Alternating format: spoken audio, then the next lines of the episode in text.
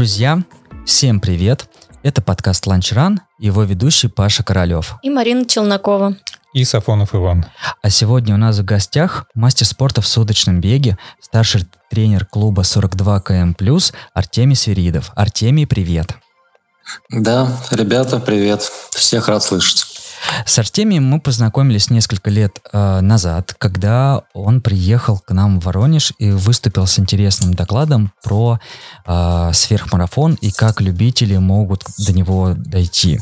В этот раз мы решили более детально разобрать тему сверхмарафона, тренировочного процесса, ну и осветить какие-то проблемы в современном спорте, современной легкой атлетике. Артемий, давай для тех, э, кто не знает, э, немножко поговорим сначала о тебе и вообще, как ты пришел в бег. Э, бег у тебя с детства или ты уже в более осознанном возрасте пришел? Вообще, чем в детстве занимался? Да, Паш, э, я тут на самом деле задумался над этим вопросом, а сколько я бегаю, потому что вот в этом году снова начал активно принимать участие в пробегах. Э, например, вернулся с Казанского марафона вот недавно. И я посчитал, что я бегаю с перерывом, наверное, в общей сложности два года, с 2006 года, а именно почти 21 год. Вот. Да, я начинал заниматься бегом в Липецкой области. Вот, э, я родом из Липецкой области. Занимался легкой атлетикой, бегал средние дистанции, полторы тысячи, 800 метров. Вот, ну, как это в школе бывает, э, там достиг определенных э, разрядов, ну, там пробегал эти дистанции в районе второго, между первым и вторым разрядом. Вот. Ну и потом, соответственно, в какой-то момент, э, после того, как я переехал в Санкт-Петербург, начал там учиться в медицинской академии, бег стал э, моим спутником жизни. Вот. И свой первый марафон я пробежал в далеком 2009 году. Это, кстати, э, был марафон «Белые ночи». Вот только последние несколько лет он э, проходит ночью. Тогда он проходил с утра, и порядка несколько сотен было участников. Вот. Это в основном были либо профессионалы, либо ветераны бега. Вот. И свой первый марафон я пробежал в 2009 году, а свой первый официальный сверхмарафон я пробежал в 2011 году в Гатчине. Угу. А ты на тот момент а, вообще как-то занимался с тренером или самостоятельно готовился? Нет, я где-то вот регулярно стал именно бегать, ну, как скажем, любитель э, с 2006 года, со второго курса, и тогда это было вот, я жил тогда в Санкт-Петербурге. Вот, тогда это не было таким мейнстримом. Вот, и я бегал по набережным Питера вот, и получал э, возгласы из разряда «Динамо бежит», то есть э, стеснялся, например, там выйти в велосипедках побегать, вот, и информацию приходилось на тот момент собирать по крупицам. Э, но где-то в 2009 году я узнал про клуб бега в Гатчине, клуб бега «Сильвия», вот. Э, мы знаем такого организатора Гатчина Ран Юрий Виноградов, и познакомился с ним, и как-то вот дистанционно стал тренироваться э, с тренером, вот, который тренировал его, и какие-то начал представления получать э, о беге. Вот. Ну и, соответственно, где-то с 2009 года я по 2017 год я тренировался у двух тренеров. Вот. И Э, соответственно, первый тренер был из Гатчины в течение двух лет, а где-то 2014 года я тренирую, тренируюсь и по сей день у Максима Воробьева. Вот, мы знаем, э, я об этих книгах рассказывал. Это Максим Воробьев, известный автор, автор книги «Притяжение сверхмарафона» и «Аксиома бега». Он долгое время сам бегал сверхмарафон, в 90-х годах, нулевых, был старшим тренером по бегу по сверх, сверхмарафонской команде э, сборной России. Вот. И, в общем-то, все, я являюсь его учеником. Поэтому, учитывая то, что в основном любители начинали как бы всегда бегают сами, да, приобретают свой опыт определенный. Но я вот всегда стремился тренироваться по системе и Вот работа с двумя тренерами в моей жизни очень мне помогло и в своей личной профессиональной карьере, и, соответственно, в работе с бегунами-любителями. А скажи, ты э, ну только бегаешь или тренируешь? У тебя есть подопечные? Да, у меня сейчас есть подопечные, то есть где-то с 2018 года я тренирую. Вот, э, соответственно, я Сначала специализировался на подготовке к бегу на 24 часа, к 100 километрам. Сейчас у меня есть и любители, и вот наш клуб э, бега 42 километра плюс сейчас насчитывает порядка 20 участников, где есть и мастера спорта международного класса, так и обычные любители. А еще такой вопрос, э, я задаю его, наверное, всем тренерам. А как э, ты тренируешь? Это из личного опыта, либо ты проходил какие-то курсы?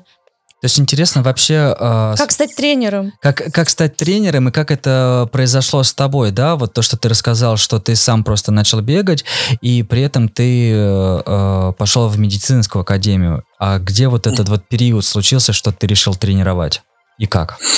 Ну да, период на самом деле очень такой витиеватый, да, вот я выполнил мастера спорта в 2017 году, и в один момент ко мне обратилась э, бегунья из Питера Анна Михайлова, вот, э, с возможностью как бы, формирования плана ее, потому что она планировала тренироваться к Кубку России по бегу на 24 часа. Ну и первый мой беговой триумф случился в 2018 году, когда она Анна Михайлова пробежала э, вот, э, на Лестничной аллее в Москве Кубок России по бегу на 24 часа, показала результат 235 километров. И с этого момента я понял, что это мое, вот, и что я хочу в этом развиваться, что я могу чувствовать людей. Но в целом, конечно, я с точки зрения вообще своего бэкграунда как тренера, да, даже делал попытку учебы, получения второго образования Э, в Институте Лесговта физической культуры в Санкт-Петербурге, но вот, э, к сожалению, не закончил его, потому что понял, что все-таки на первом месте у меня там личная карьера в бизнесе. Вот первое и второе, все-таки для тренера не обязательно получить э, академическое образование, для тренера это самый главный опыт. То есть вот тот опыт бега моего, который, тот опыт тренировок, и э, в беге там от 800 метров до суток позволил мне накопить уже сформировавшийся бэкграунд для того, чтобы что-то э, как-то помочь людям начать бегать, как-то помочь людям даже достигнуть э, существенных результатов. Поэтому, ну, на самом деле, вот тут главный вопрос, да, вот когда люди начинают спрашивать о тренере, а вот что он показал, где он бегает, я на самом деле считаю, что тренеру не обязательно быть хорошим спортсменом. Тренер – это первое опыт, второе – это опыт беговой, да, вот, Например, э, если я уже имею опыт э, бега в марафоне, сверхмарафоне, естественно, у меня э, в основном все представления. Второе – это, конечно, самообразование, ну и третье – это взаимодействие с учеником. Сейчас в основном взаимодействие строится с онлайн способом, но у меня и в Москве и бывают э, тренировки в наш совместного клуба, индивидуальные тренировки, поэтому это позволяет на самом деле выводить человека на хорошие результаты. Вот вчера, например, у меня мой ученик Григорий Сабиров, может быть, знаете проект «Длинный в Мещерском» в Москве. Вот он занял э, второе место на чемпионате Москвы по ветеранам и пробежал 3 километра с результатом 9 минут 17 секунд. Ого, круто. Поэтому... Да, он занял второе место вот в, в категории 35-39. Я вот пока еще не ветеран, но в следующем году перехожу в это. И я вот, он сам готовится к 100 километрам. Вот, но я считаю, что на всех дистанциях э, можно достигнуть своего потенциала, и для того, чтобы бегать и марафон, и 100 километров, и сутки, надо развивать скорость, поэтому я за исчерпывающую подготовку и могу готовить там детей, условно говоря, к выпускному экзамену по физической культуре или там к вступительному экзамену на 3 километра, так и до суток. А от чего ты больше получаешь удовольствие? От своих побед или от побед своих учеников? Я, наверное, получаю удовольствие от э, того комьюнити, которое сформировалось сейчас э, вообще в беговой сообществе, да, потому что, ну вот мы начали говорить про меня, когда я пробегал, пробежал первый марафон, конечно, я смотрел и думал, ну вот здесь там дедушки, условно говоря, 60-летние бегают, здесь профессионалы, где тут место любителям? Конечно, та инфраструктура и то, те люди, которые сейчас приходят в бег, они уникальные каждый по-своему. Это люди все интересные. И сейчас я вот в данный момент получаю, конечно, удовольствие от того, какого уровня достиг, э, достигло беговое сообщество в целом в нашей стране.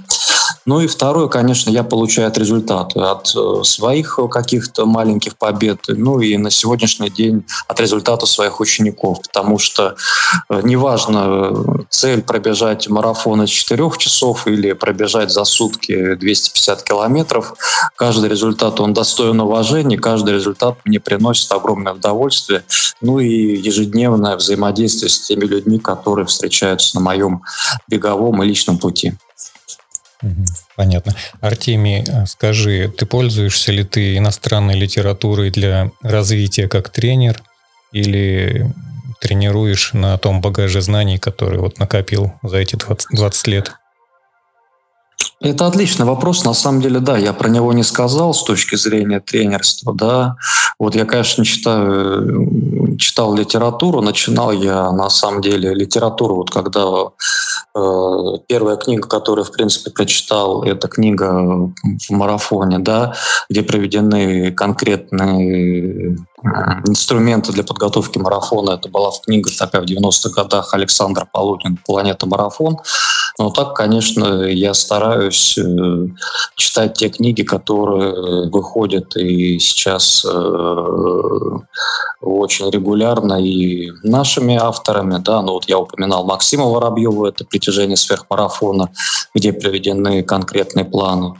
Эти книги, например, там Бориса Прокопьева, да, вот, о великих спортсменах нашего времени. Ну и, соответственно, те, та зарубежная литература, да, вот, например, книга Билла Роджерса вот, о подготовке к марафону, где, в принципе, приведены конкретные планы, но здесь я могу сказать так, что в целом э, планы, которые есть, э, э, беговые, скажем так, схемы, которые используются в подготовке бегуна на разные дистанции, они известны сейчас всем. То есть э, любой человек может э, открыть книжку, вот, найти нужный раздел, там он бегает, например, 60 километров в неделю, и под этот, э, под этот объем беговой он может найти любой план к любой дистанции. Но в целом, чем здесь, что важно для тренера, да, это важно в какой момент он может э, данный план использовать и что конкретно в данный момент времени нужно твоему подопечному, твоему ученику. Вот это, ну, никакой литературы э, не натренируешь, да, это вот такая профессиональная интуиция, вот либо это есть, либо нет. Потому что в основном у нас, конечно, тренеры в нашей стране тренируют э, по одним и тем же схемам, которые там сформировали в 60-х, 70-х годах, ну, условно говоря, там человек готовится там, к трем, к трем километрам, к пяти километрам, да, вот там задача сделать там от 10 до 20 раз по 400 на полную, но не каждый да легко бегун, да любитель, да и профессионал может это выдержать. Поэтому в целом вот задача тренера, я вижу, такова. А книги, ну, очень много книг э, в беге сейчас, да, это так же, как бизнес-литература. Там, в принципе, примерно релевантные советы даются, но читать их, конечно, надо, что я и делаю. Ну и, естественно, я на самом деле люблю читать э, книги вот там советские по легкой атлетике, у меня они есть. Э, вот какие там, может быть, топ книг я могу потом привести, и народ может, э, друзья могут это почитать и сформировать свою картину там меня как тренера, на чем я учился. Угу. Смотри, вот ты как раз говоришь о том, что в принципе и книг достаточно, и более того, той же книге Максима Воробьева, да, там есть э, конкретные планы э, про сверхмарафон. Э, например, в книге э, Киллина Джорната «Бегущим в гору» есть планы для трейлранеров. Короче, вокруг очень много информации. А зачем вообще людям идти в беговые клубы, когда можно что-то зайти, почитать в интернете, вычитать из книжки? Для чего нужны беговые клубы и зачем любителю идти трени- к тренеру заниматься? Угу. Ну, на самом деле, беговые клубы, я уже об этом начал говорить немного, что это беговое сообщество, позволяющее объединить людей а, там разного уровня подготовленности, б, разного уровня интересов, ну и В разного уровня, там, я не знаю, материальных каких-то достатков, потому что у нас есть тренеры очень дорогие, да, вот, есть тренеры с хорошими инфопродуктами, но есть просто беговые тусовки, которые позволяют прийти любому и бесплатно получить какие-то минимальные знания. Вот. То есть, ну, современные клубы, они, наверное, несколько цели преследуют. То есть первое это, естественно, конечно, взаимодействие вот, внутри бегового э, сообщества, да, и второе, второе это получение новых знаний, да, получение новых знаний там о программах тренировки, получение новых знаний, о общей развивающей физической подготовке, получение новых знаний о питании, там элементарных, спортивном, вот. Но и третье, конечно, это режим. Да? То есть присутствие и ответственность, э, режим и ответственность. Да? Присутствие тебя в том или ином клубе э, обязывает тебя ну, быть э, на тренировке, выступать на соревнованиях. И, соответственно, это ну, добавляет дополнительной мотивации человеку, который просто вот там бегал с утра по 3-5 километров на капустке, а сейчас ему там надо за клуб пробежать там 10 километров, 20 и, может быть, даже за какое-то определенное время. Это добавляет э, мотивации человеку, поэтому Э, к сожалению, да, наши клубы, которые, большинство, которые у нас есть э, в стране, они не коммерческие, да, то есть э, спонсорство у нас, оно либо, оно есть, но оно, конечно, минимальное, и ну, в целом, конечно, и компании-производители питания, компании-производители, даже уже локальные соответственно, э, одежды, да, обуви могут чем-то помочь, но какой-то вот такой материальной выгоды нет. Э, вот если взять, например, наш клуб 42 километра плюс, да, мы заказываем майки, да, мы заказываем э, толстовки, вот, мы заказываем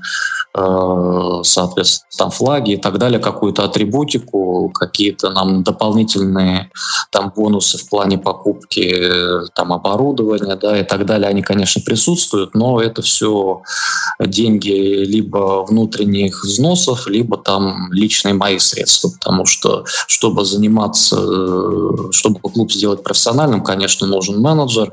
Вот таких клубов у нас э, не так много, по пальцам одной руки пересчитать, ну и там ни один из бегунов, даже любитель, который стал профессионалом в какой-то в какой-то момент, а именно занимает места вот, на марафонах, на пробегах, не получает зарплаты, вот, но в целом если говорить о такой прикладной цели клубов, это собрать как можно больше любителей и повысить уровень мотивации к занятию бега, к занятию здорового образа жизни. Угу. А, а почему любитель, например, ну, в большинстве случаев а, идет к тренеру? То есть с чем это связано? Ведь информации угу. достаточно много. Ну, информации достаточно много. То есть, естественно, сейчас э, социальные сети и интернет дают открывает возможности э, к любой информации, но мы уже немножко это затронули, да, то есть, э, во-первых, информация, она, даже если она структурирована, человек все равно не понимает, что ему нужно. Второе, начиная тренироваться по каким-то планам, а, любой бегун, он сталкивается, у него появляется массу вопросов, а вообще, в принципе, люди, которые занимаются бегом, это люди мыслящие, люди Э, там бизнес, люди там, я не знаю, каких-то э, различных профессий. Вот я все люди, которые бегают, да, я вот не знаю, почему сталкивался, вот они обычно очень высокого уровня, да, они думают, они, то, что они делают, то, что они бегают, то, что они едят, да, какие они упражнения делают, и возникает масса вопросов. Второе, все-таки там, получив какой-то минимальный результат в беге, то есть э, человек настраивается и хочет получить там результат выше. Для этого, конечно, на мой взгляд, э, ну, вот э, одного года, в принципе, достаточно, чтобы человек там понял, каким образом строится тренировочный процесс, а каким образом строится нутритивная поддержка и питание, б, и каким образом строится восстановление. Потому что на самом деле, как вот э, ты Паш сказал, что очень много литературы, да, но как бы там все вот пробег, пробег, пробег, про мотивацию, про подготовку. Но восстановлению вот обычно выделяется очень мало времени. Сейчас э, отлично, что есть различные средства восстановления, этому стало выделяться больше времени, даже дополнительные методики подготовки, например, гипоксические тренировки. Вот. Поэтому для этого нужен человек, который имеет уже опыт, и просто работая с таким человеком, да, вот, ему просто он быстрее достигнет того, что вот, например, я там приходил лет пять, когда я бегал без тренера, да, вот, потому что я там бегал много, или наоборот мало, или наоборот слишком медленно, или потом наоборот слишком быстро, там получал утомление, потерял мотивацию. Поэтому сейчас это все гораздо проще, помимо того, что, конечно, сейчас отличная экипировка и прекрасное питание, потому что, я говорю, вот там 15 лет назад там гели были только из Астар, и то они были в нескольких вкусах, сейчас там, ну, сами видите, какое, какая палитра и какой выбор этого всего всего, и то, что нужно конкретно тебе, вот, поможет, например, тоже тренер разобраться, не только в тренировочном плане. Да, понятно. А в основном э, высокие результаты твоих учеников в сверхмарафоне. Почему люди идут в сверхмарафон? И мне вот интересно, какая должна быть база, ну, чтобы пойти, ну, чтобы выбрать эту дисциплину, преодолеть ее, ну и, знаешь, так преодолеть ну, с более-менее хорошим результатом, ну, там, не доползти умирающим? Да, на самом деле отлично. Это вопрос. Все, вот на мой взгляд, э, да, нужен человек, чтобы имел как минимум пятилетний беговой опыт, чтобы приступить к ультра чтобы получить все от десяток, от полумарафонов, от там трейлов длительностью там до 30 километров, да, вот, э, то есть получить э, хороший опыт в гладком беге, да, в, в шоссейном беге. То есть, на мой взгляд, это 5 лет. Второе – это иметь определенную базу, да, то есть можно бегать, например, 30 э, километров в неделю и потом выходить на груд, да, там бежать, бежать в кавычках там его за 15 часов, да, и сказать, что я сверхмарафонец, получить рюкзак. Но, на мой взгляд, это все-таки там мало имеет э, связи с настоящим ультра, когда ты бежишь хотя бы там по 6 минут на километр, да, вот, преодолеваешь себя. Вот, поэтому база должна быть, ну, примерно, если человек бегает от 300 э, километров в месяц, да, то есть это там минимально для того, чтобы спокойно марафон пробежать, ну, если добавить еще э, там 100-150 километров, уже можно выходить на дистанцию свыше 50 километров.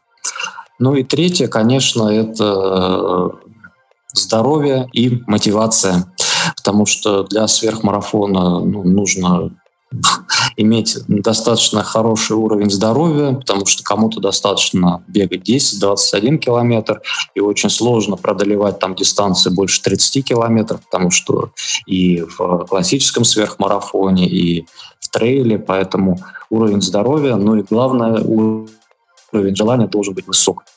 Вот, для того, чтобы заниматься этим на каком-то определенном уровне. Опять же, как я уже сказал, я уважаю людей, которые выходят и на короткие дистанции, и на длинные дистанции, на сверхдлинные дистанции. Они все достойны уважения. Но сверхмарафон — это целая жизнь. Это такой вирус, который ты, ты заражаешься, он затягивает, он и носит характер хронического. Вот, поэтому вирус сверхмарафона, если один раз получить, люди в основном от, от этого редко отказываются и хотят э, преодолевать либо все больше, либо преодолевать там различные старты э, вот, э, в разных уголках нашей Земли. Их много. Они тоже такие же знаковые, как там, например, мейджеры или крупные марафоны в различных уголках нашей планеты. Поэтому желание должно быть большое. Но в целом, если подвести итог, то это здоровье, желание, сила воли, ну и беговой опыт определенно должен быть. Ну а вот ты перечислил много всего. А есть вот что-то такое самое важное, что нужно в подготовке к сверхмарафону? Должна быть система, должно быть системный подход к тренировкам. Ну, то есть, э, если про сверхмарафон брать, да, конкретно, то здесь э, приходится жертвовать, да, либо сном, да, либо временем, либо отдыхом вот, либо там походами в ресторан, да, походами, по поездками куда-то, вот, то есть э, самое важное. Сразу. Да, либо всем сразу, но на самом деле, вот я говорил про это, когда приезжал вот к вам на конференцию, э, и для меня это был большой опыт, да, я когда к этому готовился, что, в принципе, э, имея в будни полтора-два часа, и имея там выходные, конечно, уже побольше времени, в субботу, воскресенье по три часа, то можно подготовиться к сверхмарафону, и можно это сделать достойно. И все больше людей это доказывает. Просто, да, тренировка, тренировочный процесс – это на, э, на одном из первых мест, но э, вот, как я сказал, что люди там и в больших семьях совмещают и тренировки, и работу, вот, и есть жизнь и вне бега, и я всегда своих учеников, людей, которые рядом со мной, которые в клубе призывают, чтобы они не бросали там работу, не бросали бизнес, э, вот, скажем так, уделяли внимание самому главному своим близким, своей семье, и потому что все это, то, что вокруг э, тренировочного процесса, вокруг соревнования, вокруг бега поддерживает тебя, потому что э, нагрузки серьезные, и всегда возникает, точнее, периодически возникает момент утомления и психологического, и физического. И важно, что то, что у тебя есть помимо бега, помимо тренировок, э, те люди были рядом, да, те хобби какие-то дополнительные были рядом, бизнес, работа, чтобы это тебя все отвлекало. И такое вот чередование активности, оно дает э, очень много каждому бегуну, каждому ультрамарафонцу. Артемий, а есть ли какая-то сейчас тенденция в сверхмарафоне, э, допустим, 100 километров, если разделить и суточный бег, с точки uh-huh. зрения, э, кто сейчас показывает более высокие результаты, более опытные спортсмены или более молодые? Допустим, uh-huh. у нас в прошлом, по-моему, году или в позапрошлом Э, наш земляк Сергей Ткаченко, третье место занял в суточном беге. Вот ему 42 или 43 года. Угу. Тот же Сорокин Александр из Литвы, да, он там какие-то сумасшедшие цифры показывает. То есть, вот расскажи. При этом, э, знаешь, вот, кстати, вспоминая книгу э, Максима Воробьева, э, вот честно не помню, в каком году она вышла, но он в ней упоминал э, Тимура Пономарева, при этом на тот момент Тимуру там было, не помню сколько, 27 или 29 лет. То есть какая сейчас тенденция? Угу. Ну, тут э, сейчас такая тенденция, что вообще в целом, да, сверхмарафон, ему как любви все возрасты покорны, то есть сейчас выходят э, люди э, с, от, там, от 18 до 80 лет, большая часть бегунов, которые показывают результаты и бегуни, да, это 30-45 лет. Э, обычно вот в это время происходит такой пик выносливости, да, сверхвыносливости. И, например, вот Сергей Каченко, да, и, и Тимур Пономарев – это бегуны э, разного поколения. Вот. Э, Тимура Пономарева я очень хорошо знаю. Вот. Первый раз он вышел на свой там, 100 километров суточный бег, это был 2010 год, и тогда ему было э, 22 года, да, и он порядка даже 2009 год, 20, 21 год, и он порядка там, 10 лет показывал стабильные результаты.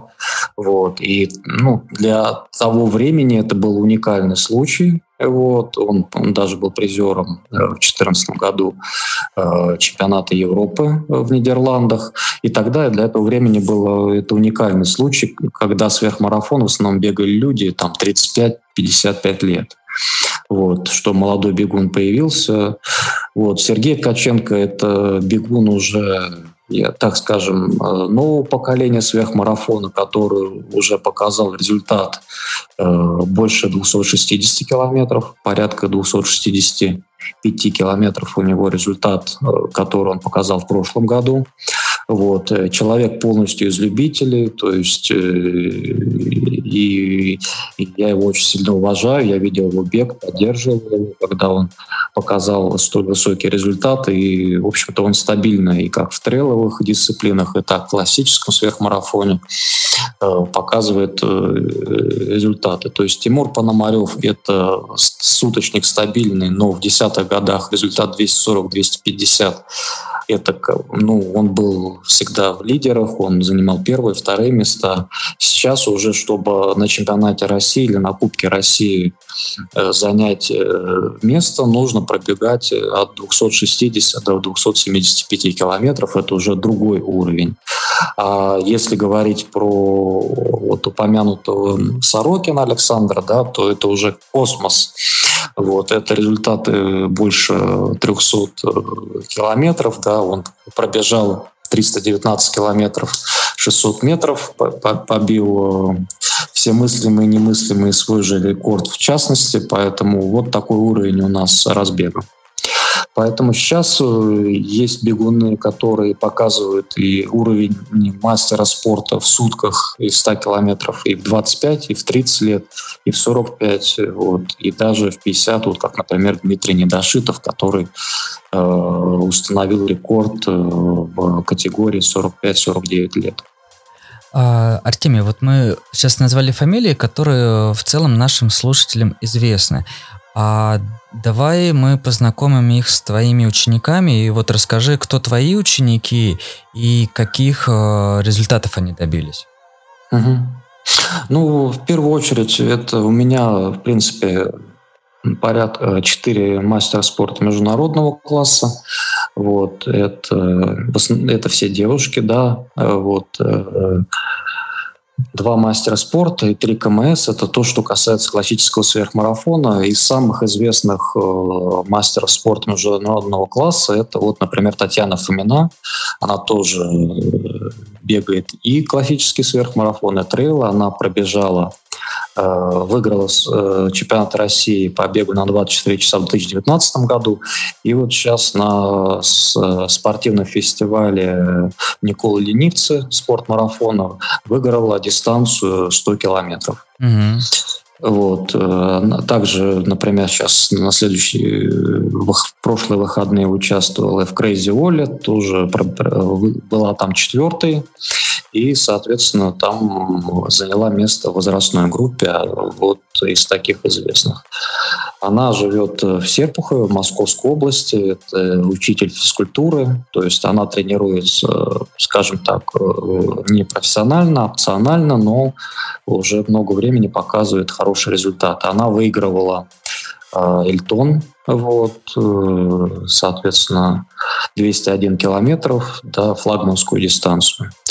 Вот. Вторая – это из известных Галина Митричева. Она также выигрывала Эльтон, также выиграла Кубок России. Вот. Участвовала в бэкьярде в первом в Петербурге, который проводилась диким и там показала лучший результат.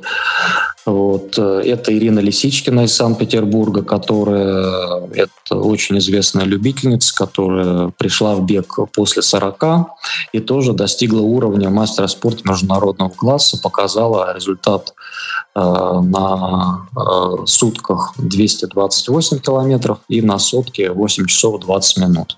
То есть она совершенно любительница, пришла в бег после 40, вот, и тоже показала достойные результаты. А за какое время она достигла этих результатов? Ну, она бегала по, вот так же к вопросу о тренерстве, да, она бегала э, ну, начала бегать в 2014 году, вот, бегала порядка трех лет сама, э, вот, потом она начала участвовать э, помимо классических дисциплин в сверхмарафоне, пробежала сначала 120 километров, потом 160, и вот в 2017 году она обратилась ко мне, и за год мы, э, она достигла результата, соответственно, э, в сутках на уровне международника, да, в 2019 э, году. Вот. И, соответственно, дальше она уже показала результат в течение двух лет 8 часов 20 минут на 100 километрах.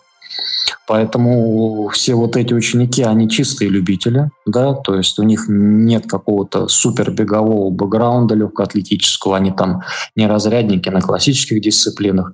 То есть э, те люди, которые ко мне приходят за результатом в сверхмарафоне, то есть нам требуется порядка там, от года до двух для того, чтобы показать результат э, мастера спорта. Я тоже хочу. С удовольствием приходите. Вот. Э, ну, на самом деле, вот то, о чем вы спросили, да, вот что важно. Ну, вот я и говорю, что три, когда тренировочный процесс и твоя жизнь подчинена результату, вот, я, в принципе, вот такой результат-ориентированный э, человек, но вы уже заметили, что я про это все время говорю, то в целом это все реально, да. Конечно, пробежать 300 километров за сутки, конечно, пробежать по рекорду России, тут э, требуется другой уровень базы, да, вот. Но в целом мы, например, сейчас лицезреем, что у нас там есть бегуны, которые могут показывать результат и 280 километров. Но для этого нужна э, денежная мотивация, которую, в принципе, я как э, лидер клуба 42 километра плюс предложил в прошлом году. Вот от нашего клуба был приз 150 э, тысяч рублей за рекорд России.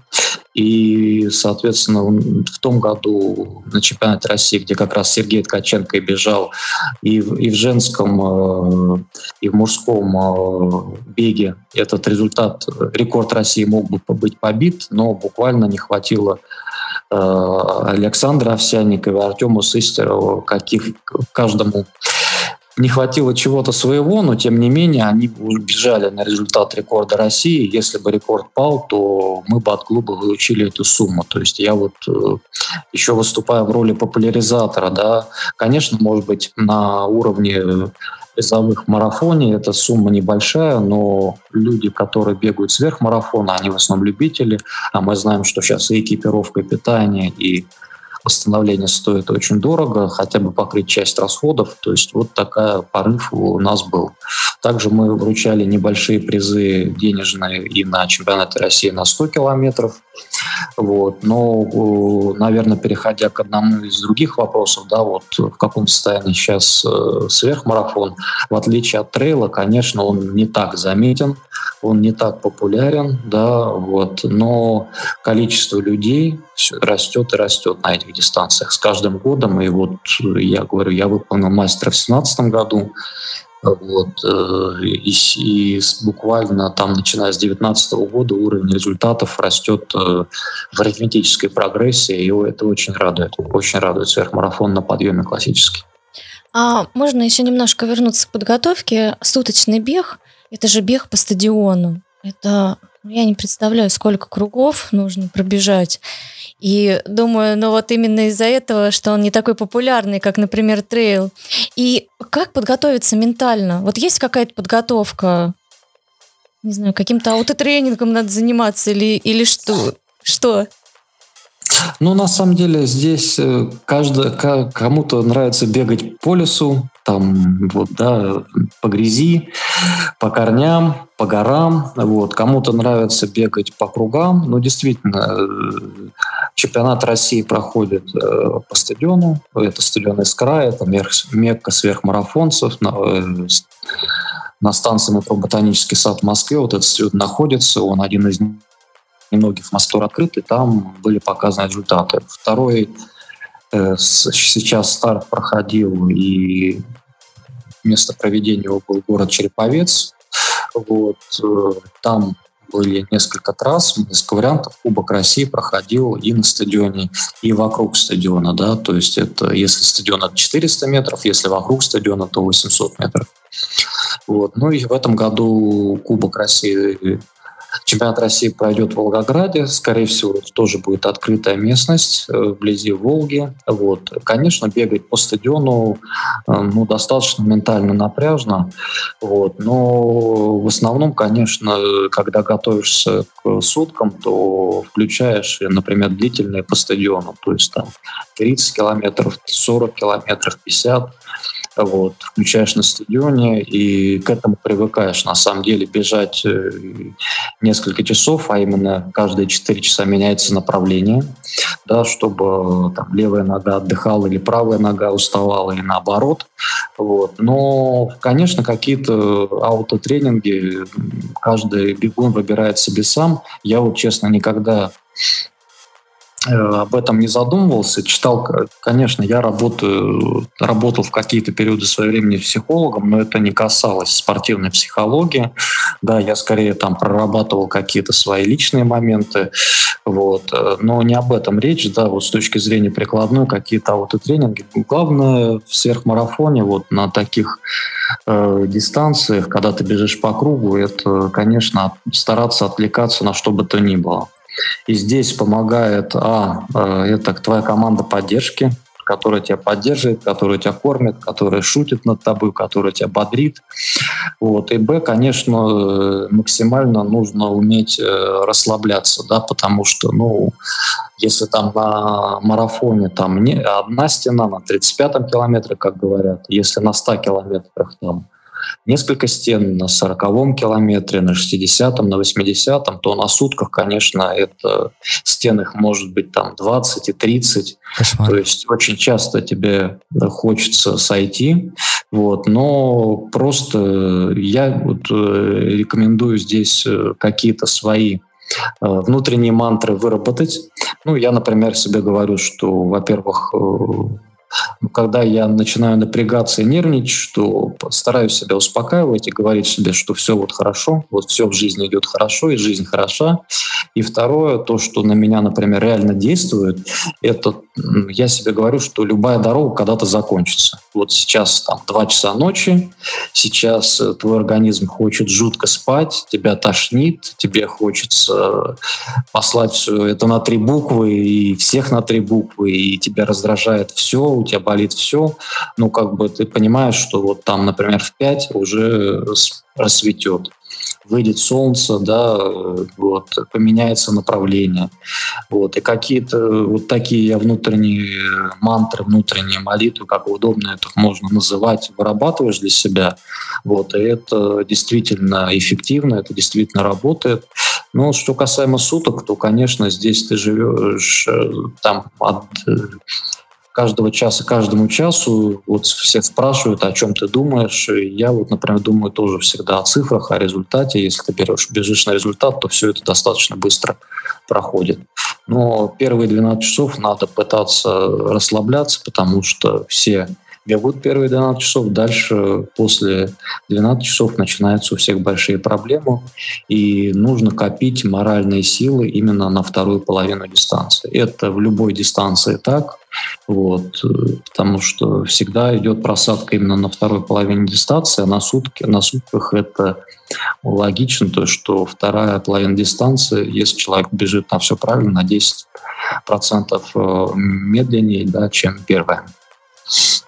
Поэтому чувство юмора, внутренние свои установки, э, соответственно, группа поддержки, ну и всегда мы, когда бежим, многие друг друга знают, уже друг на другом шутим, подтруниваем, потому что без чувства юмора э, это не преодолеть, потому что вот когда я начинал и первый раз увидел суточный бег, как раз это было в Санкт-Петербурге в 2010 году, там проходил такой знаменитый пробег «Испытай себя», и Тимур Пономарев его, кстати, тогда выиграл. Вот. Э, но я на все на это смотрел, и мне это просто казалось каким-то адом.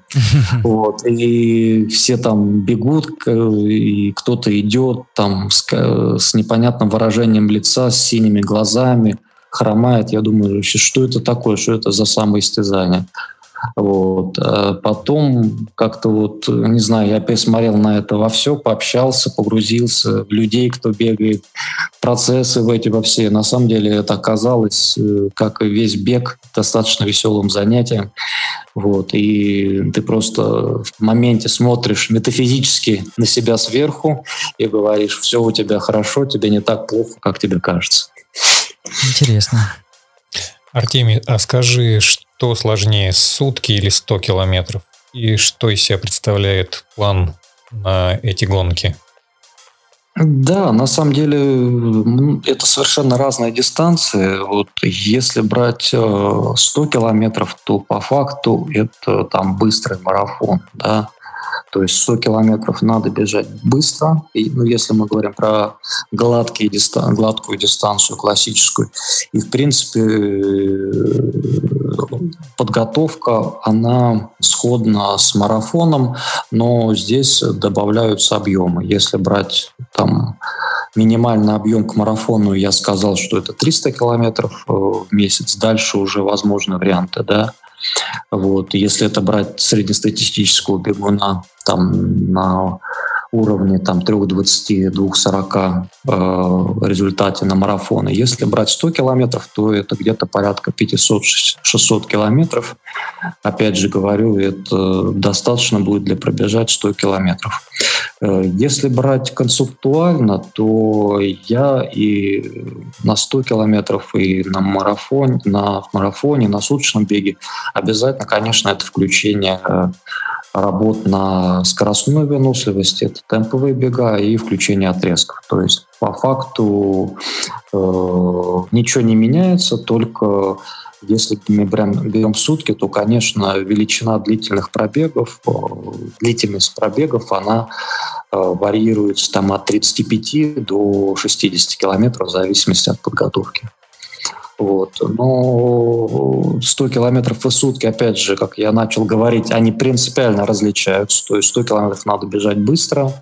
Вот. Э, и, в принципе, вот те люди, которые, например, бегают трейлы и там пробегают трейлы, не знаю, за 10 часов, им надо просто э, как, один раз пробежать или дважды гладкие 100 километров, посмотреть вообще, на какой уровень скорости они выходят в гладких 100 километров, и дальше уже они могут прогнозировать там результат в трейле в зависимости от рельефа, в зависимости от условий, в которых они бегут. Но в целом, как мы видим, да, бегут 100 километров как на чемпионате России, так и на грудь бегут быстро. Вот, и когда позволяют условия, то это э, там в районе 3,50 на 1 километр, там, до 4,20 ну, у женщин на 1 километр. Поэтому сутки, конечно, это психология. Сутки это здоровье. И, и только в третью очередь подготовки. Если брать марафон, если брать 100 километров, то, конечно, это подготовка, ну, сила воли и дальше уже здоровье. То есть, в принципе, со средним уровнем здоровья можно преодолеть 100 километров. А, давай затронем какую-то организационную часть э, сверхмарафона и о том, что сейчас вообще происходит в мире э, сверхмарафона.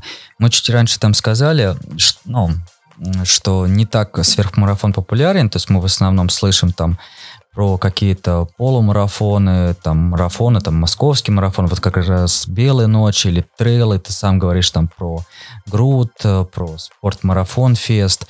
А, вообще о сверхмарафоне достаточно, мне кажется, тяжело узнать, если кто-то твой знакомый не пробежал, мне кажется, я сверхмарафоне это узнал как раз, когда у нас Сергей Ткаченко э, показал результат, потом я о книге узнал. Вообще, откуда можно черпать информацию, если какие-то там, не знаю, централизованные источники какие-то? Вообще, из чего состоит сообщество сверхмарафона? Угу. Ну, на самом деле, это действительно так. Это, Паш, такая, как бы, я не знаю, просто правда, да. Сейчас, на самом деле, информации очень много, потому что есть интернет, но ее, в принципе, в плане классического марафона она осталась на таком же уровне, да, то есть есть, например, сайт клуба Бега Парсик, да, где анонсируется главный пробег э, наш страны по суткам, сутки бегом. Да, есть, э, соответственно, беговой клуб «Марафон» в Череповце, который анонсирует, э, есть группа ВКонтакте, которая анонсирует свои пробеги. Но в целом, открыв сайт «Пробег», да, набрав там цифру 100 километров или 24 часа, мы удивимся, но достаточно много пробегов сейчас есть в стране. Вот.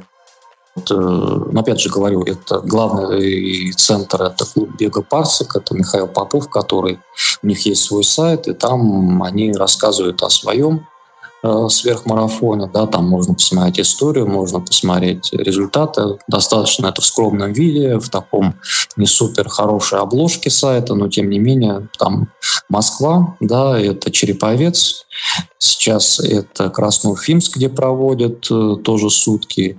И это пробеги, которые организовывает марафонская команда Шричин Мой. То есть у нас есть сутки э, в Москве тоже на Лестничной аллее. Они сейчас в этом году, в августе, там э, марафонская команда Шричин Мой проведет и суточный бег, и бег на 48 часов. Вот. Это пробег, соответственно, как я уже сказал, в Череповце. Вот. Это новогодние сутки, которые проходят в Смоленске.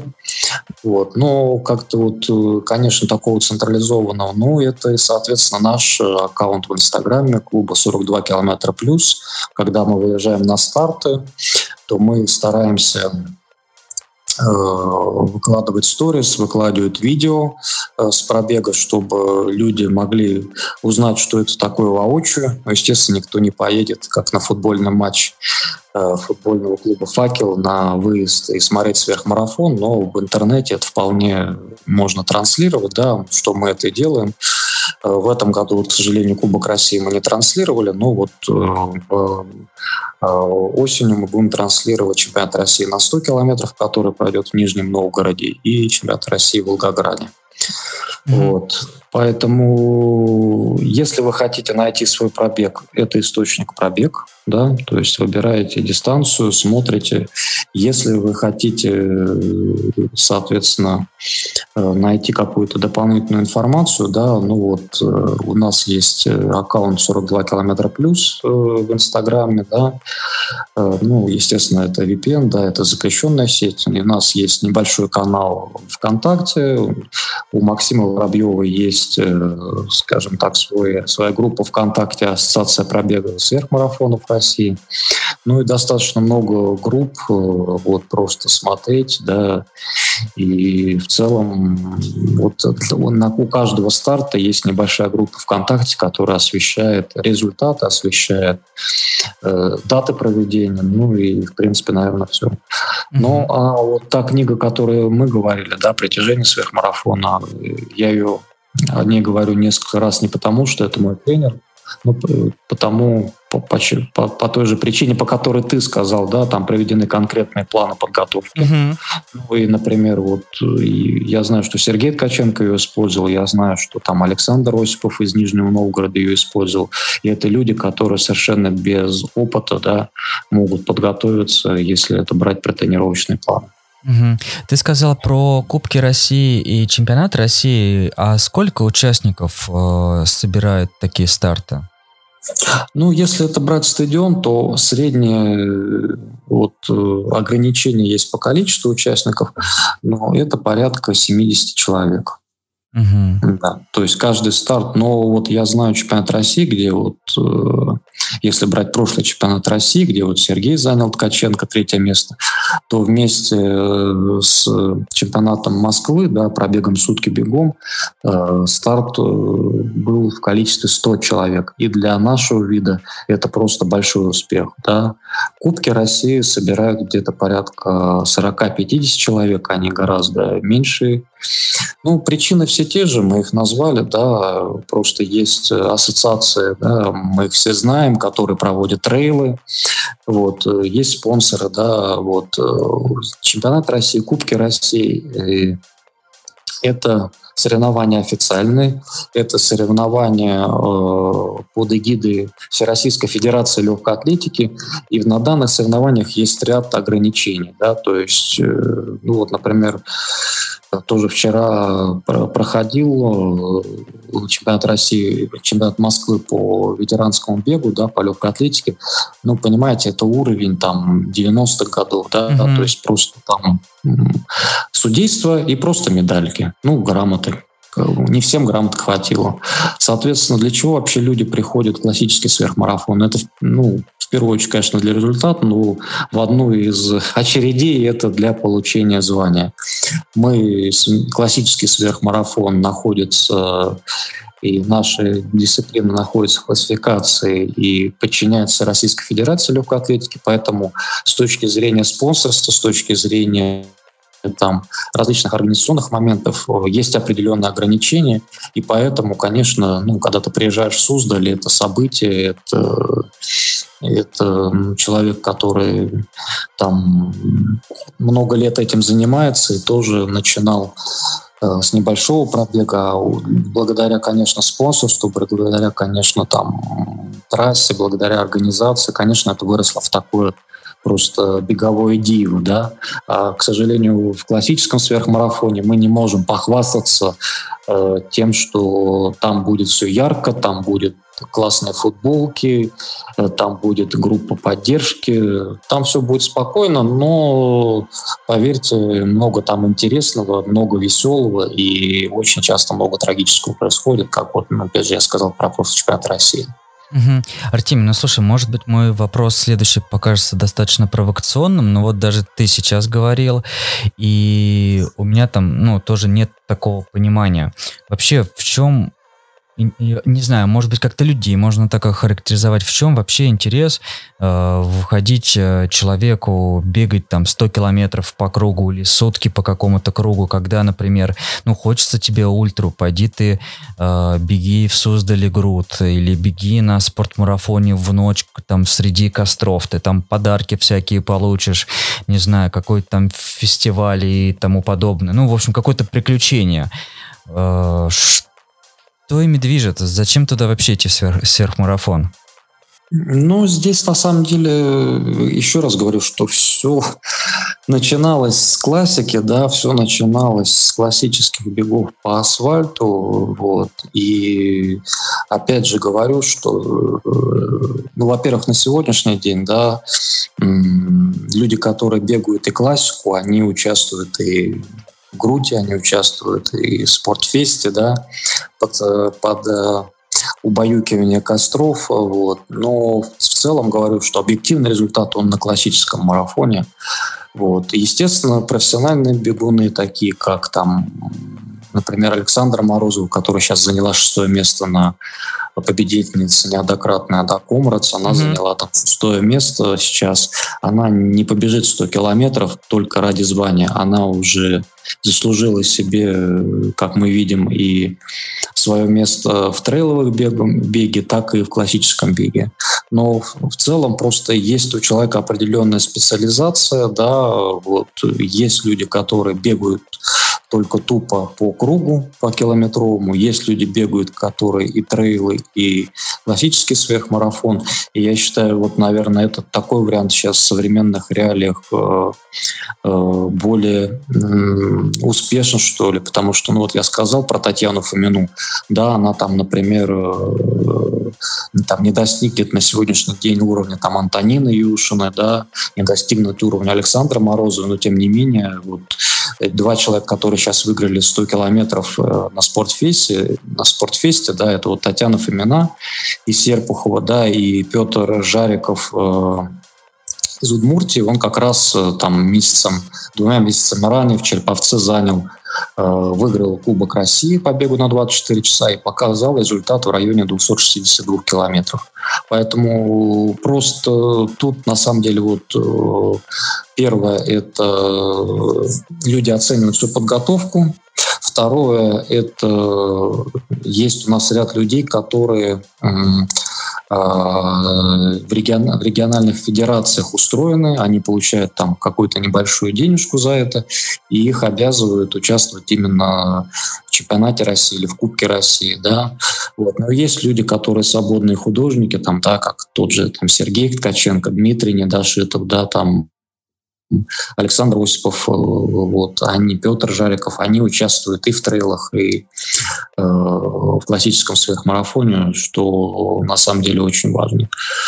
Вот. А так многие-многие, э, конечно, когда приходят э, и ко мне люди обращаются в, классе, в любительский бег, там пробегают марафон, задумываются, что дальше, и вот находят информацию о том, что там на сутках можно пробежать 240 километров и выполнить мастера, и, конечно, там в 35-40 лет вряд ли ты станешь мастером спорта на полторы тысячи метров, а вот на сутках вполне возможно, да, и, конечно, это привлекает вот это ощущение звания, да, но оно там в 90% случаев дает только, ничего не дает, да, оно просто с точки зрения каких-то денежных выгод, вот, это просто звание, да, если ты только не получаешь зарплату от федерации. У нас есть такие люди, вот, например, Александра Овсяникова, да, вот там на, они, они получают зарплаты в региональных федерациях, но их обязывают там несколько раз в год участвовать э, Э, в соревнованиях э, Федерации легкой атлетики, поэтому они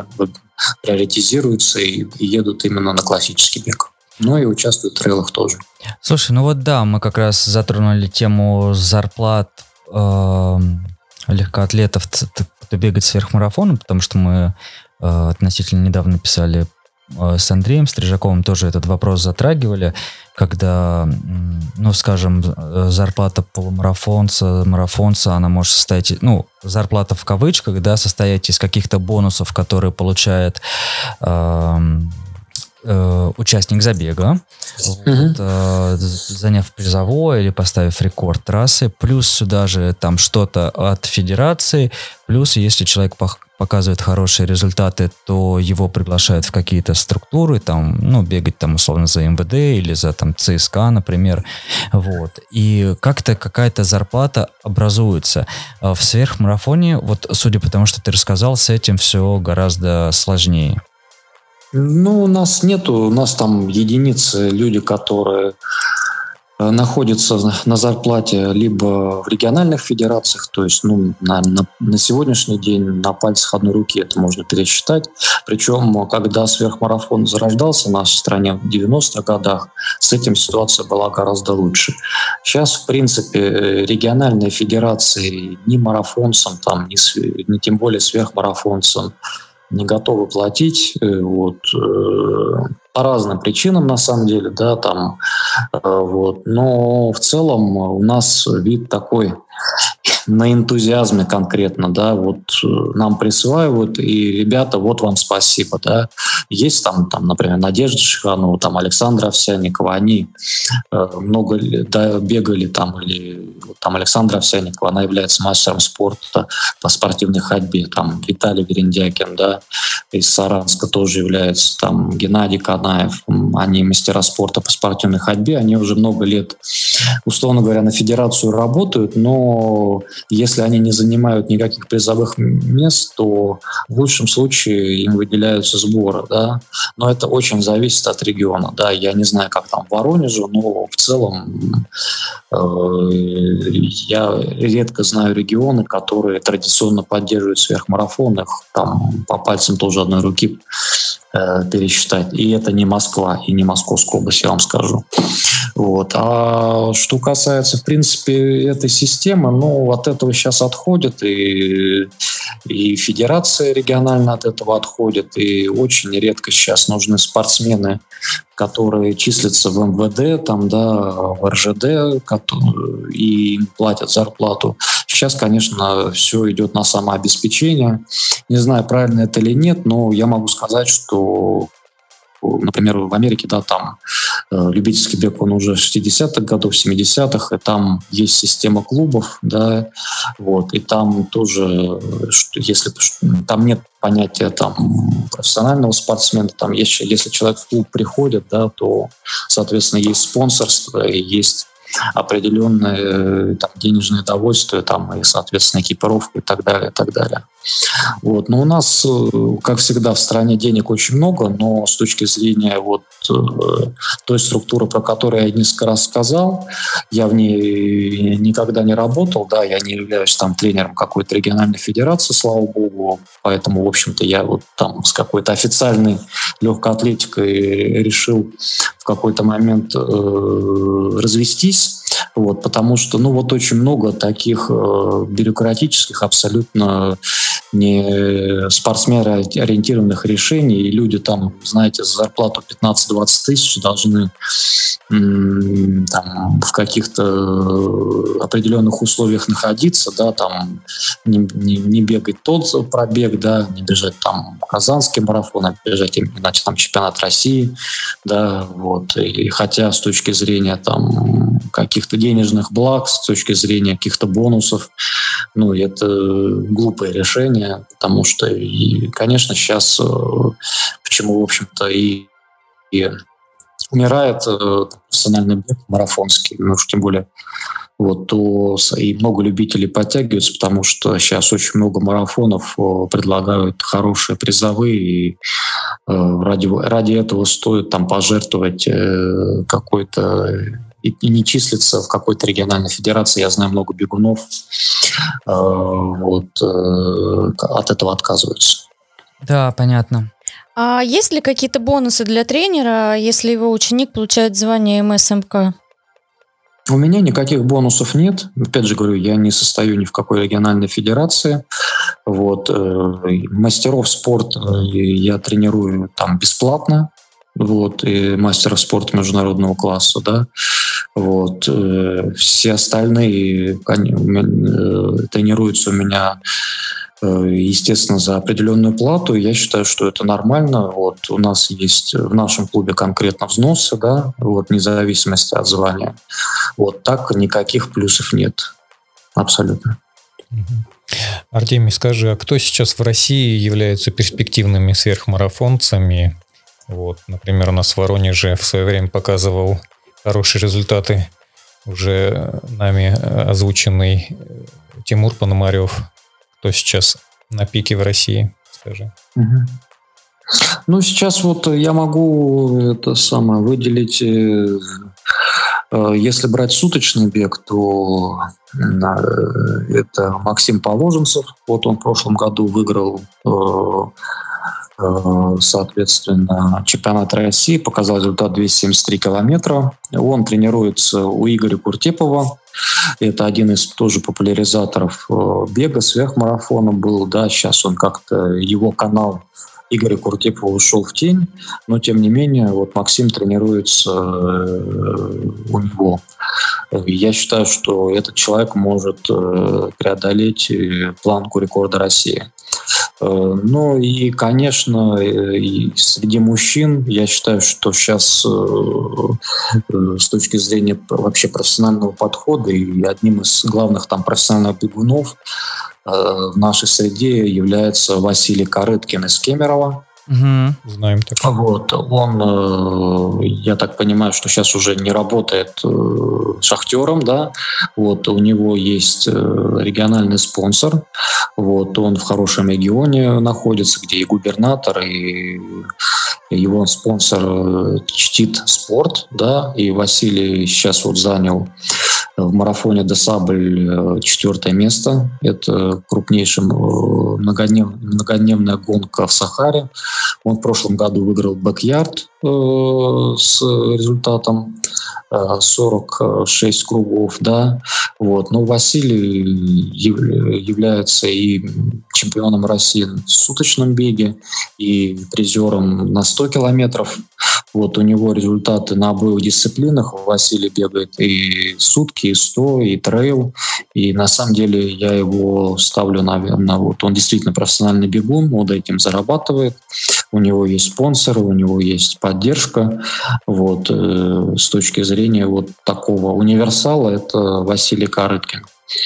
Вот. Э, с точки зрения, ну, у нас достаточно тоже много и хороших бегунов в 100 километрах. Это вот у нас в группе, в клубе тренируется Александр Бабаев. Он сейчас выиграл Кубок России по бегу на 100 километров в Курске. Да, это и Иван Матурин, небезызвестный, тоже вот сейчас э, он и был призером Казанского марафона. Он выиграл на спортфесте 60 километров. Он сын э, тоже мастера спорта международного класса Александра Моторина. Вот. И что касается женского бега, то безуговорочным лидером у нас сейчас и в сутках, и в сотке является Александр Овсяников из Челябинска.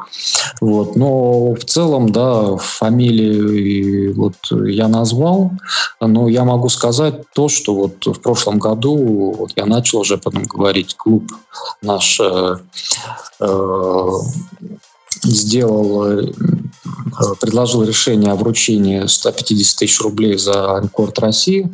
В этом году мы пока это не анонсируем, но в целом, вот, э, учитывая мировые результаты, учитывая результаты Александра Сорокина, учитывая результаты там Камилы Хэрон, учитывая результаты Патрисии Бережновской и ряда других э, бегунов, то, конечно, мы ждем рекорда и на сутках, и на 100 километров, как в женском, так и в мужском беге. Но э, определенные причины финансового профиля, да, и старты у нас не всегда в лучшее время года проводятся и на, и на лучших трассах. Поэтому, но в целом у нас есть ряд Э, бегунов, которые, вот, например, сейчас перешли в 100 километров из марафона. Это петербуржец Николай Волков. Я брал у него интервью. Он э, имеет результат на марафоне 2.16, победитель пермского марафона, тренируется у э, заслуженного мастера спорта Сергея Лукина. Вот. И он тоже пробежал сейчас 100 километров на уровне мастера спорта международного класса. Есть бегуны абсолютно вот с разным бэкграундом, но в целом я основные фамилии назвал. А что сейчас э, происходит со сверхмарафоном в мире? Э, и наши российские атлеты, они могут конкурировать с зарубежными? Ну вот э, они могут конкурировать, но по результатам, если не пропасть, то большой гэп. Да, то есть... А почему? Э, почему ну, так происходит? Что не хватает? Э, ну, во-первых, э, самого главного нам не хватает международного опыта. Потому что, ну, когда я приходил в сверхмарафон, у меня была цель пробежать там чемпионат Европы, чемпионат мира. Вот. Но, к сожалению, с 2015 года у нас нет этой возможности. Как только мы выйдем, да, вот, а уже именно 7 лет мы не уезжаем никуда, ну и, как мы знаем, вот Тимур Пономарев, да, об этом мало кто знает, но он призер чемпионата Европы в личном э, личном первенстве, да, вот в Нидерландах приходил в Стенбергене, этот чемпионат Европы, вот, и он там занял третье место. Вот. Но в целом у нас где-то порядка 10 э, бегунов мужчин, которые в мире тренируются на профессиональном уровне. Вот. Э, и чемпионат э, Европы, который проходил, то первые два места это результат 300 плюс, да. У нас вот результат пока 273 километра. Ну, чтобы, если мы выйдем сейчас на Европу или на мир, то в сверхмарафоне есть командное первенство, это по сумме четырех результатов. э, страна может выиграть э, и получить медали, то мы и по командному первенству мы гораздо тут более mm-hmm. конкурентоспособны. Вот, то есть э, за счет кого, ну, я назвал, да, то есть и, в принципе, и за счет Максима Положенцева, Василия Корыткина, и, там Сергея Якимова.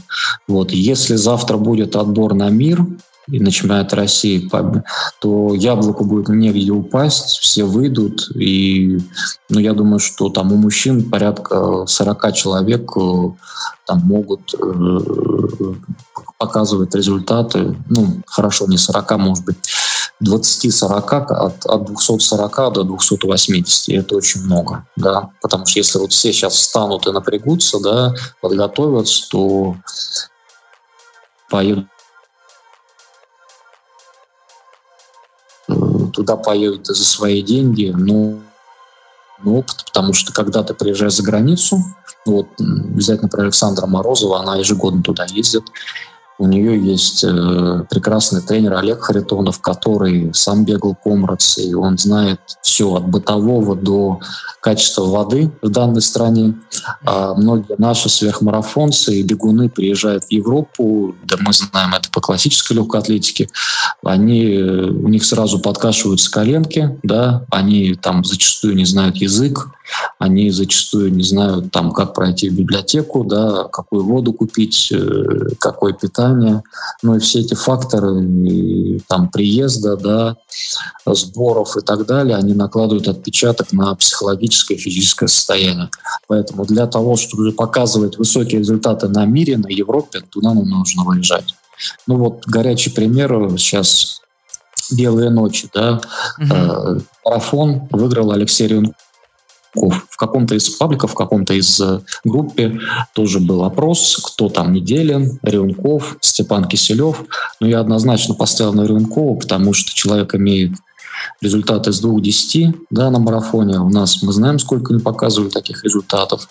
Вот. Человек был призером Европы, вот, э, и опыт победил, да, хотя тренировки Неделина, тренировки там его под руководством э, тренера бегового монастыря, они сумасшедшие, но, опять же говорю, опыт победил, потому что на кону стояли призовые, на кону стоял один из там прекраснейших марафонов этого года. Вот, прям как изюминка стали белые ночи. Вот, и спасибо, что беговое сообщество вот здесь как раз я ставлю плюс, что они организовали этот старт в Питере. А, кстати, ну, я потому, что а, да, да я, кстати, я хотел добавить вот к Рюнкову, потому что э, мы там и в подкасте э, опять вот повторюсь с Андреем Стрижаковым тоже обсуждали. И в том, я думаю, что Артемий в том же самом паблике, в котором ты ставил свой голос, я ставил точно такой же голос, и более того, с Ренковым мы общались вот перед этой, эм, перед третьей нашей конференцией, и ему идея, то, что мы делаем, понравилась, но он сидел на сборах, он не смог приехать, но тоже вот э, следили мы за э, белыми ночами, и когда, да, он бежал первым, не знаю, вот лично не знаком с человеком, но очень хотелось, чтобы он выиграл. Паша, мы сошлись. Не приехал Рюнков к вам, зато приехал Юрий Чечуна. Это тоже очень ценно. Уровень вашей конференции на самом деле в этом да, году спасибо. был просто очень высокий. Спасибо. Артемий затронул такой болезненный вопрос и обширный про допинг. А как повлиял этот допинговый скандал, который произошел в 2015 году на вашу дисциплину? Что ты вообще про это думаешь и это провокация какая-то, может быть, и вообще все не так, или... Ну, то есть очень странно, да, что самом... отстранять сборную.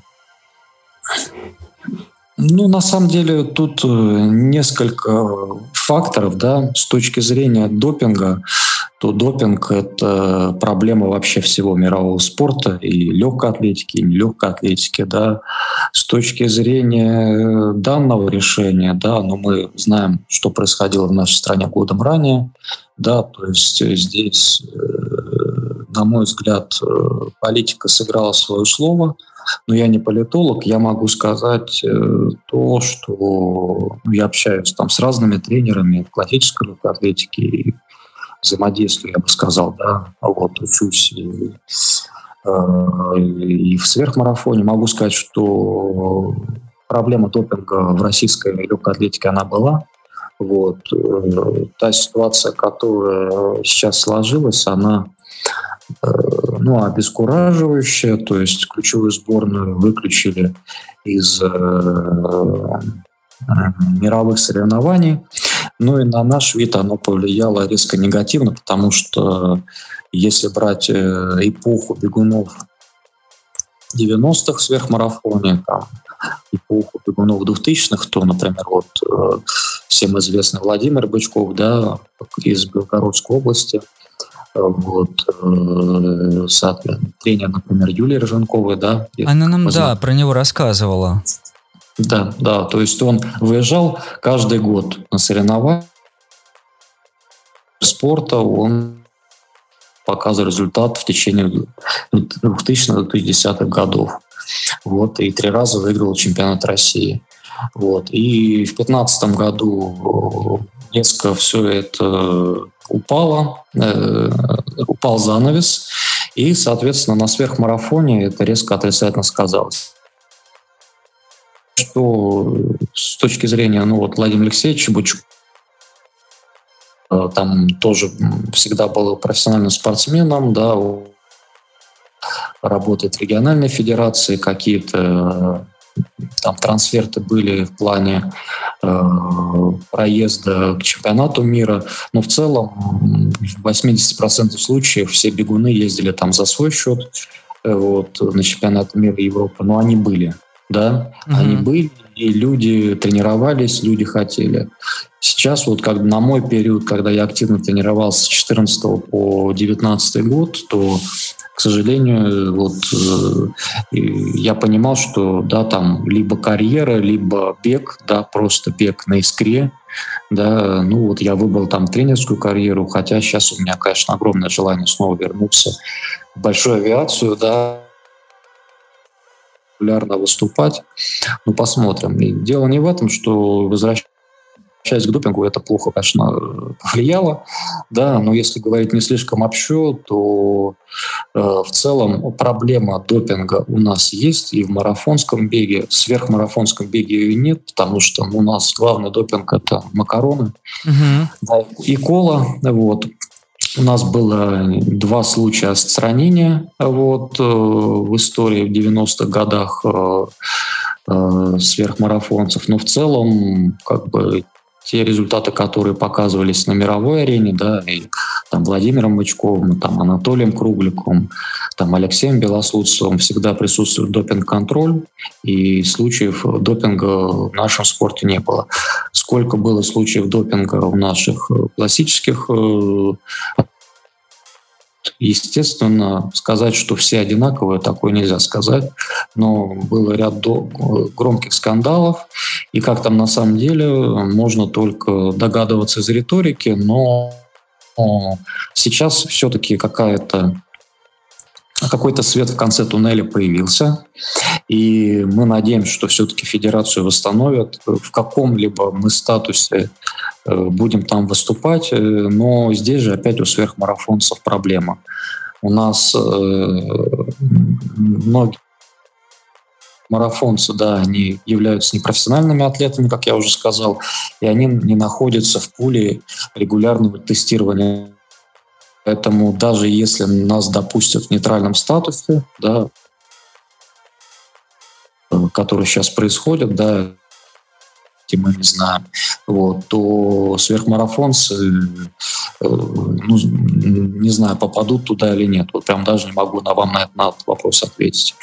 А те атлеты, которые находятся в регулярном пуле, да, там не знаю, Владимир Никитин, да, вот, э, они попадут и поедут, и мы будем за них болеть, но хотя бы какая-то должна, какой-то должен прецедент появиться. На сверхмарафон, несмотря на это, говорю, он начал развиваться, потому что, в принципе, благодаря там э, всей вашей работе, всей нашей работе, просто вот э, локальных таких людей, которые просто берут и что-то делают для того, чтобы бег стал популярен, и бег э, должен быть популярен в разных дисциплинах.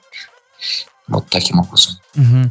Артемий, ну и, наверное, заключительный вопрос. Э, вот какая главная мечта у сверхмарафонца? Многие легкоатлеты грезят там э, Олимпиадой. А чем грезит сверхмарафонец? Ну, сейчас я уже, мы затронули этот момент. Если брать вот такую э, предметную составляющую, то это у нас нету, э, у нас, у нас не олимпийская дисциплина, наш э, Олимпийские игры – это чемпионат мира, вот, и чемпионат Европы, где участвует Александр Сорокин, да, где участвует там Камила Хэрон. И, конечно, профессиональный сверхмарафонец там и там, очень хочет там поучаствовать. Для нас это Олимпийские игры и занять призовое место. Я думаю, что многие из тех, кто сейчас сидят э, э, на сборах, многие, кто сейчас приходит с тренировки, когда-то об этом мечтают.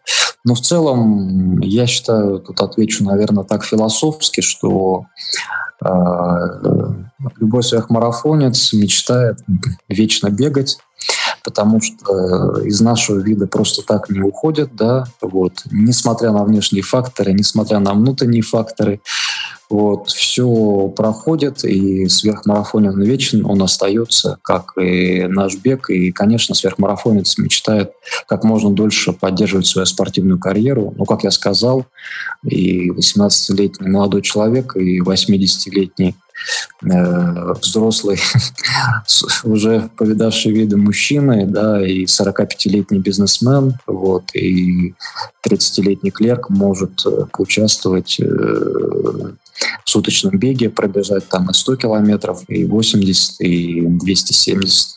Это уже будет зависеть от многих-многих факторов. Класс, я думаю, на этой позитивной ноте мы завершим наш выпуск про сверхмарафон. И я думаю, что будет э, нашей э, такой маленькой победой, э, если кто-то послушает выпуск и захочет э, попробовать себя в беге в суточном или хотя бы вот на 100 километров. Артемий, спасибо большое. Вот я уже захотела сто процентов.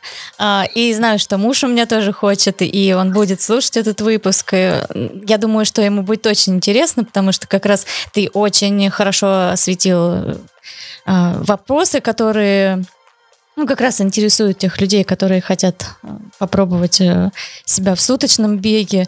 И я очень рада, что познакомилась с тобой. Ты замечательный человек, все супер. Да, Артемий, очень Ребят, интересно спас... было пообщаться. Марина точно зарядилась от тебя. Да, спасибо вам большое, друзья. Но на самом деле я еще раз хотел вам э, сказать и поблагодарить вас за приглашение. Вот. Низкий поклон вашему проекту. На самом деле вы меня тоже там несколько лет назад замотивировали приглашением участию на конференции. Вы делаете такое большое дело. Вот. Я желаю вашему проекту э, новых, новых побед, да, новых, новых привлечений, хороших спикеров. И то, что вы делаете в Центральной России, то, что вы делаете на общероссийском уровне, на самом деле это очень большое дело, очень системное. Я прям преклоняюсь и регулярно слежу за вашими активностями.